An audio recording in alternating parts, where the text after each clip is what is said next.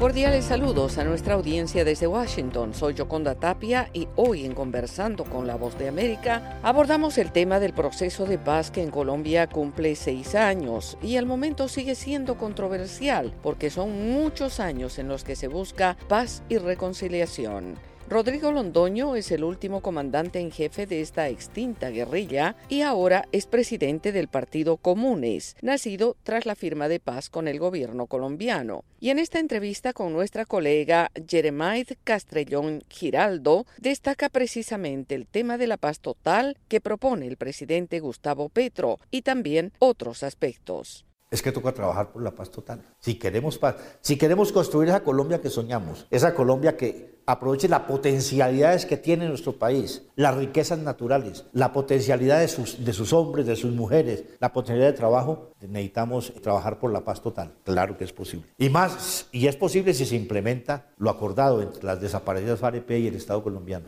Usted hace poco mencionó que iba a hablar con la JEP para que las FARC fueran declaradas víctimas.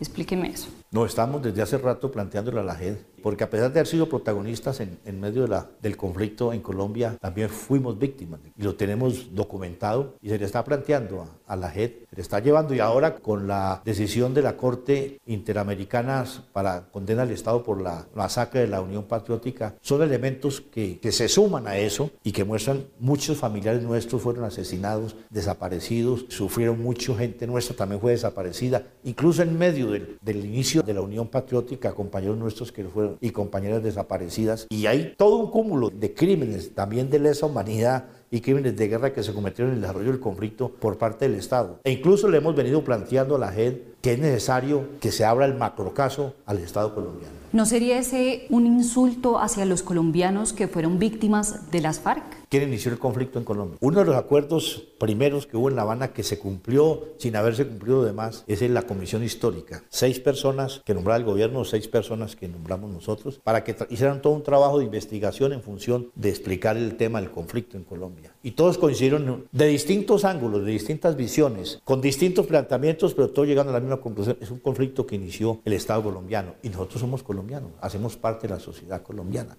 somos seres humanos. Entonces no tenemos derechos no tenemos derecho a reivindicar lo que se nos hizo también en contra de nosotros, no tenemos ese derecho a, denunciar a los familiares que nos asesinaron, a los familiares que desplazaron. Yo tengo una hija de la guerra que intentaron secuestrarla cuando tenía 11 años. ¿Qué tenía que ver ella conmigo? ¿Qué tenía que ver eso? Y además que se salvó, porque en esa época secuestraron a Catatumbo, le secuestraron una hermana que se la devolvieron vuelta a pedacitos, Alfonso Cano también le secuestraron a un hermano, a Iván Márquez le secuestraron a la mamá. ¿Eso no es violación también a unos seres humanos? Pero ¿no sonaría eso como un pretexto también para decirle a las víctimas nosotros hicimos esto porque nos hicieron esto? No, no, es que no lo estamos justificando en ningún momento. Yo creo que lo que más aprendimos, y lo digo desde el punto de vista personal, pero lo digo también a nombre del colectivo, porque lo hemos intercambiado, lo que más aprendimos nosotros fue a no justificarnos a no justificar las cosas que nos hicieron, que se hicieron mal hechas, o a justificar las, las violaciones que se dieron dentro del marco del desarrollo del conflicto, a, a, justificar los crímenes. En ningún momento los hemos justificado. Es más, asumimos la responsabilidad. ¿Usted diría que las FARC siguen en deuda con las víctimas? Quien sigue en deuda con las víctimas del Estado y la sociedad colombiana. Y somos parte de esa sociedad colombiana. Creo que las víctimas,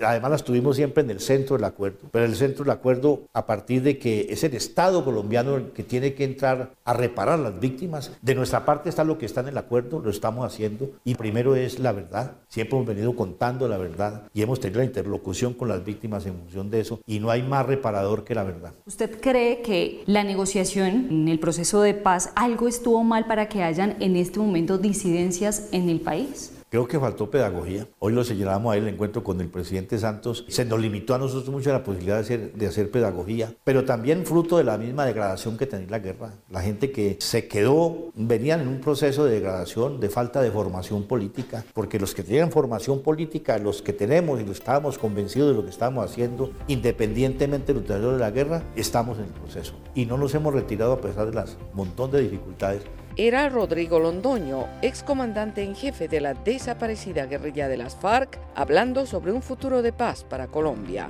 Esto fue Conversando con la Voz de América.